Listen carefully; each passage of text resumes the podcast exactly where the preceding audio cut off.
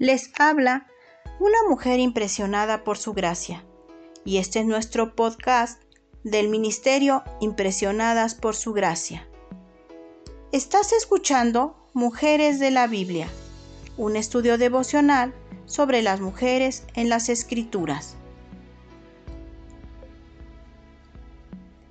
Hoy hablaremos de Abigail y estudiaremos su historia. Mentecato, necio, badulaque. Estas palabras nos impresionan como duras y a la vez percibimos en ellas un cierto componente de humor.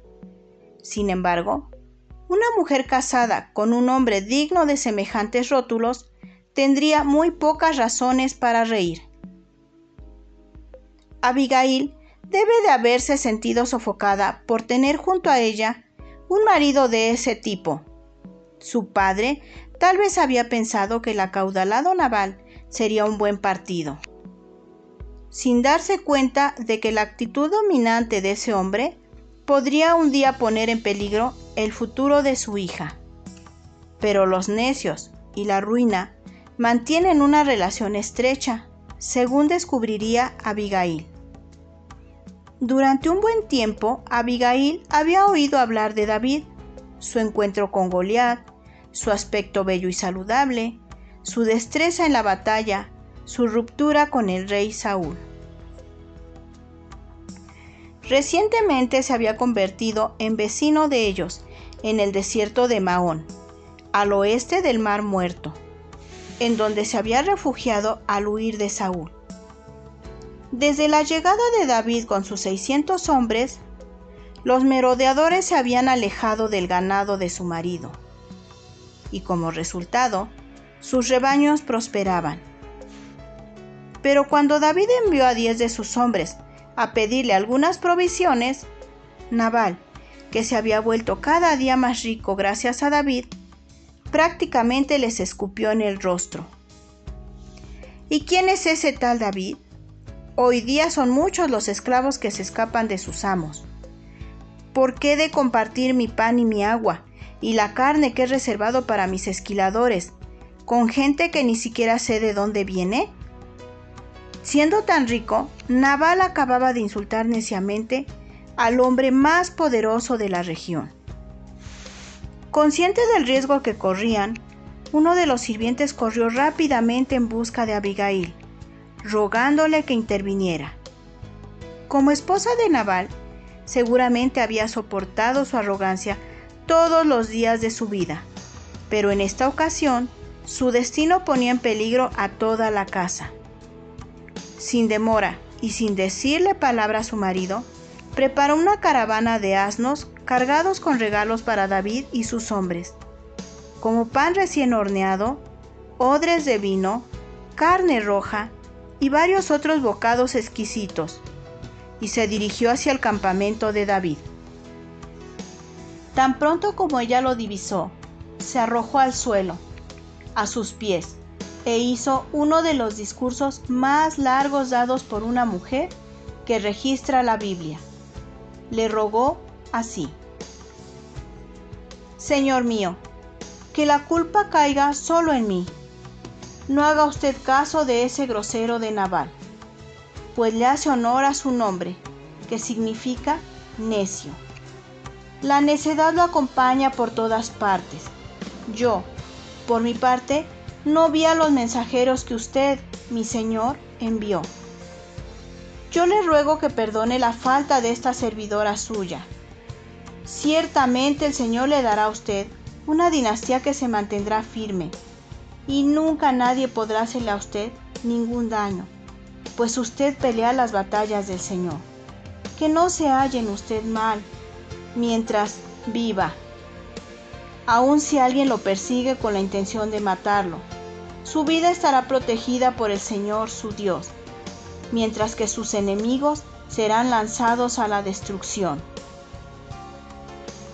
Sus palabras, muy bien seleccionadas, por supuesto, hicieron que David recordara su éxito al enfrentar a Goliat, a la vez que aplacaron su ira y le permitieron responderle con gracia.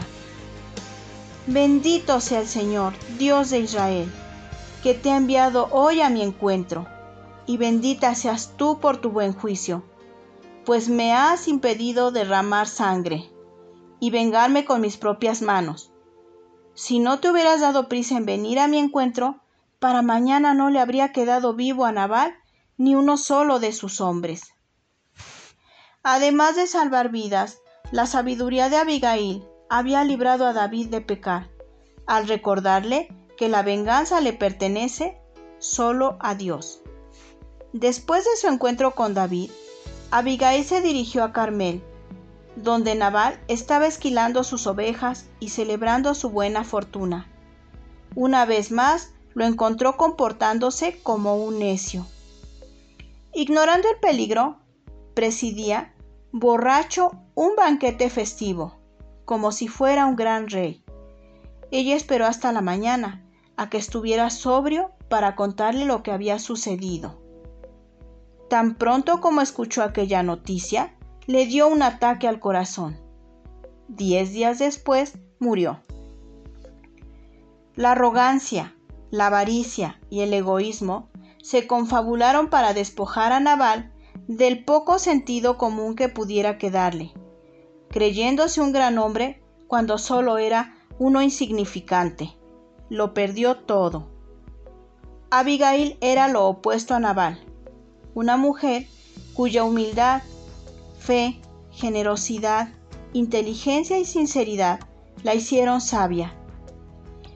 En lugar de poner a los demás en peligro a causa de una lengua ingobernable, sus palabras llenas de gracia salvaron vidas. Cuando David recibió la noticia de la muerte de Nabal, envió un mensaje a Abigail pidiéndole que fuera su esposa. Esta vez Abigail pudo elegir si casarse o no. Ella aceptó y se convirtió en la tercera esposa de David y luego en la madre de su segundo hijo, Gilead.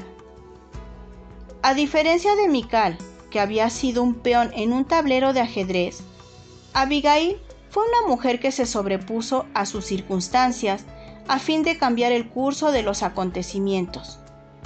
A pesar de que las escrituras no ofrecen detalles con respecto a su vida diaria, resulta lógico suponer que ella había sido una buena esposa para Nabal. Aún su súplica a David constituyó una acción que la mostraba como buena esposa. Quizás su matrimonio sirvió de catalizador para formar su carácter y la ayudó a cultivar virtudes que contrastaban con los defectos de Naval. Sea como fuere, mediante su acción ingeniosa, libró la vida y los bienes de su marido. Fue Dios, no Abigail ni David, el que le dio a Naval el pago por su arrogancia y avaricia. Nuestra oración es que el Dios de nuestro Señor Jesucristo, el Padre Glorioso, te dé el espíritu de sabiduría y de revelación, para que lo conozcas mejor y que asimismo sean iluminados los ojos de tu corazón, para que sepas a qué esperanza Él te ha llamado.